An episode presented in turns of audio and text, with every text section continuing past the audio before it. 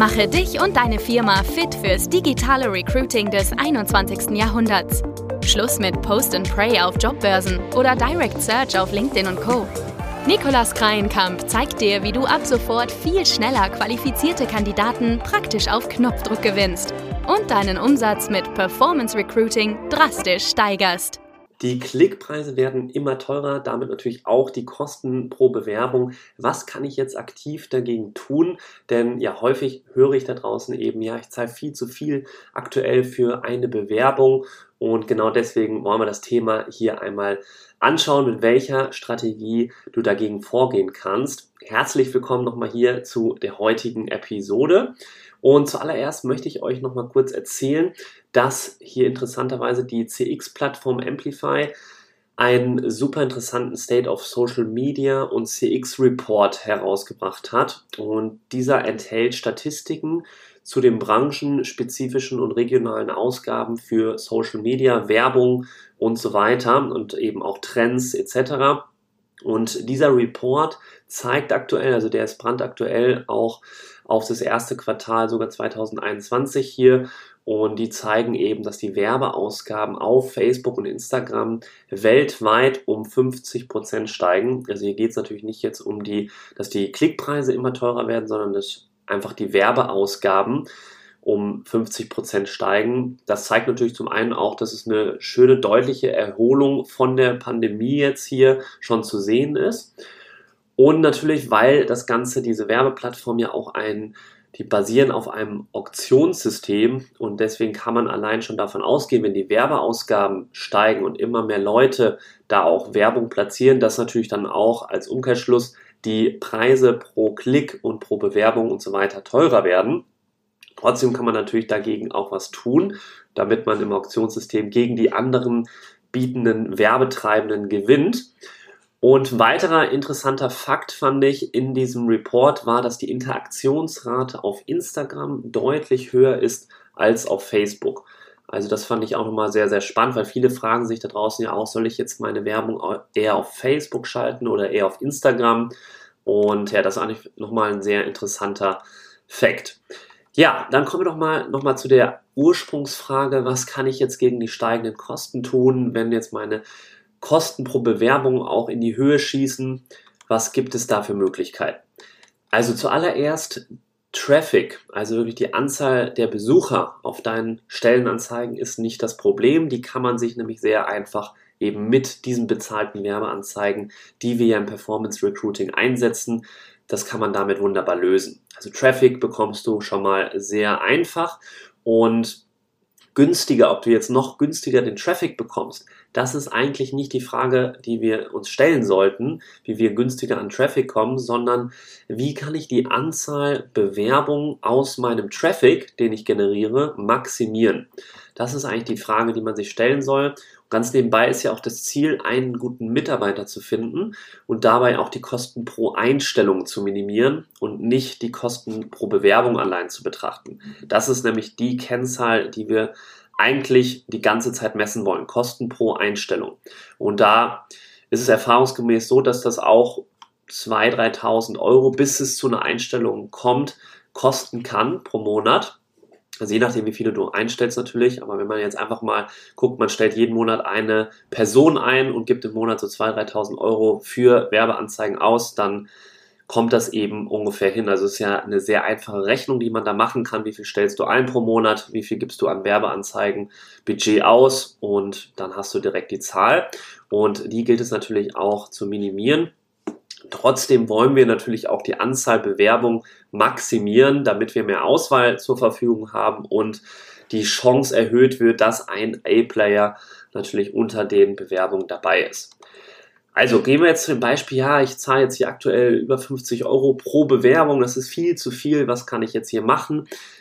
Versuch mal darüber nachzudenken, was du hinter den Bewerbungsprozessen machst und was da passiert. Also, die Leute haben sich beworben, zahlst aktuell 50 Euro pro Bewerbung. Was passiert jetzt, wenn die sich beworben haben? Reagierst du schnell auf die Bewerbung? Hast du gute und transparente Prozesse auch, also Interviewprozesse, Einstellungsprozesse dahinter? Dann kannst du dir nämlich vorne auch höhere Preise pro Bewerbung leisten, wenn das der Fall ist. Also das solltest du auf jeden Fall immer berücksichtigen, dass alle Prozesse, wenn die Leute sich beworben haben, reibungslos, einwandfrei, schnell funktionieren, denn schnelle Antwortzeiten und eben gute Prozesse, sobald die Bewerbung eingegangen ist, sind essentiell, damit wir die passiven Kandidaten von uns auch als Arbeitgeber überzeugen können. Denn wenn man jetzt nur vielleicht fünf Bewerbungen maximal bekommen hat, man hat hohe Kosten pro Bewerbung, dann reicht es ja schon aus, wenn fünf gute Bewerber, einer davon eingestellt wird, dann kann man auch 200 Euro pro Bewerbung zahlen. Dann sind wir bei insgesamt fünf, bei 1000 Euro, wenn wir jetzt von fünf Bewerbern sprechen. Und wenn einer davon eingestellt wird, dann ist das ja immer noch eine, eine super Zahl je nachdem, welche Stelle das ist natürlich und wo man sucht. Wenn man jetzt auf einem kleinen Land sucht, dann ist das natürlich was anderes. Aber es geht ja darum, passive Kandidaten zu überzeugen und deswegen müssen wir nicht extrem viele Bewerbungen haben, sondern eben auch die Prozesse, sobald die Bewerbung eingetroffen ist, wenn die rundlaufen, dann kann man da eben sehr, sehr viel noch rausholen und vorne sich teurere Preise auch leisten. Eine andere Möglichkeit ist es auch eben, gute Ausbildungs- und Schulungsprozesse im Unternehmen zu etablieren, damit man eben auch mehr sich öffnen kann, also mehr auch unerfahrenere Kandidaten in Betracht ziehen kann. Muss ja nicht direkt Quereinsteiger sein, aber vielleicht können es dann auch Leute sein, die jetzt noch nicht fünf bis zehn Jahre Erfahrung haben. Da möchte ich gerne nochmal über dieses TEV-Modell sprechen, über das ich hier auch in einer der letzten Folgen mal gesprochen hatte mit Michael. Also TEV-Modell bedeutet ja Talent, Experience und Values. Das ist so ein Modell, was man eben häufig dann in Betracht zieht beim Einstellungsprozess, wo man dann bei den Kandidaten speziell einmal schaut, haben die Talent, also können die etwas schnell auch lernen oder haben die entsprechende Experience, also Erfahrung in einem bestimmten Bereich, bringen die da etwas mit und passen die auch in unser Unternehmen, in unsere Kultur von den Werten her. Das ist dann das V, also Values. Und da jetzt mein Appell, schaut nicht nur auf Experience und sortiert nur nach Experience einfach die Kandidaten schon im Vorhinein aus, sondern seid da offener, versucht gute Ausbildungs- und Schulungsprozesse im Unternehmen zu etablieren, so dass ihr eben auch Leute in Betracht ziehen könnt, die vielleicht nur ein kleines E haben, aber wenn das V und das T schon passt, also vom Talent her Talent da ist und die Werte auch passen zwischen euch und eben dem Kandidaten, dann kann man solche Kandidaten auch sehr gut in den Auswahlprozess mit reinnehmen. Also wie du siehst, ist hier schon eine Menge möglich hinter den Werbeanzeigen und hinter diesen ganzen Funnels und äh, Webseiten und Karriereseiten und so weiter. Man muss gar nicht immer vorne schauen, wie viel zahle ich aktuell pro Bewerbung, was kann ich noch in den Werbeanzeigen ändern, was kann ich noch an den Einstellungen ändern, was kann ich noch am Targeting ändern. Du kannst sehr schön auch im Prozess hinten vor allem schauen, ob alles einwandfrei funktioniert, ob es da, ja, äh, ob es da irgendwo hakt. Und wenn du das optimierst, dann kannst du dir, wie gesagt, vorne auch etwas teurere Preise einfach leisten. Natürlich kannst du auch vorne einiges tun und das als Hebel verwenden, vorne die Preise zu senken. Denn du kannst sehr schön im Performance Recruiting schauen, wie viele Kandidaten springen während des Bewerbungsprozesses auf irgendwelchen Seiten ab, springen jetzt welche von klicken zu wenig auf die Anzeige oder springen Leute direkt auf der ersten Landingpage, also auf der Seite, auf der Stellenanzeigenseite sofort ab. Wie lange halten die sich darauf auf? Also all das kannst du ja messen im Performance Recruiting, das ist ja das Schöne.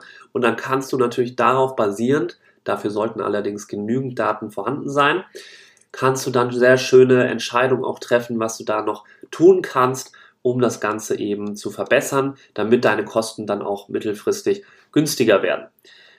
Ja, das sind so Punkte, die du tun kannst oder worauf du dann schauen solltest, wenn du jetzt vorne optimieren möchtest. Hier mit der Folge wollte ich vor allen Dingen dir sagen, dass es mal wert ist zu schauen, was passiert eigentlich dahinter und wie können wir das so optimieren, dass wir vorne auch höhere Preise bezahlen können. Frage dich also vor deiner Performance Recruiting, laufen alle Prozesse dahinter gut? Sind schnelle Antwortzeiten sichergestellt im Unternehmen? Was passiert im ersten Interview? Was passiert im zweiten? Läuft das immer wieder gleich und reibungslos ab? Das ist super, super wichtig. Ja, schau also nicht nur auf die Klickpreise oder Kosten pro Bewerbung, sondern frag dich, wie kannst du dir den Traffic leisten, indem du eben einen wunderbaren, optimierten Prozess von vornherein etabliert hast. Und wenn du dazu noch Unterstützung brauchst, natürlich, dann sag gerne Bescheid. Wir sind genau darauf hier spezialisiert, diese einzelnen Prozesse zu optimieren bis ins letzte Detail und dir dabei zu helfen, dass eben du dir vorne höhere Preise leisten kannst und damit auch schnell deine Stelle besetzen kannst. Also schau da gerne auf talentmagnet.de oder sprech mich einfach persönlich an auf LinkedIn oder Instagram, da bin ich auf jeden Fall da und freue mich immer sehr über Feedback. Und wenn dir dieser Podcast jetzt gefällt, dann klick gerne noch kurz auf Abonnieren Falls dir diese Episode jetzt gefallen hat, dann teile die doch gerne mit einem Freund oder Freundin. Einfach den Share-Button anklicken und zum Beispiel via WhatsApp weitersenden. Ich hoffe, dir hat diese Episode gefallen und konnte dir ein bisschen Inspiration mitgeben. Ich gehe jetzt hier erstmal zum Sport gleich. Bis zur nächsten Episode. Ciao, der Nikolas.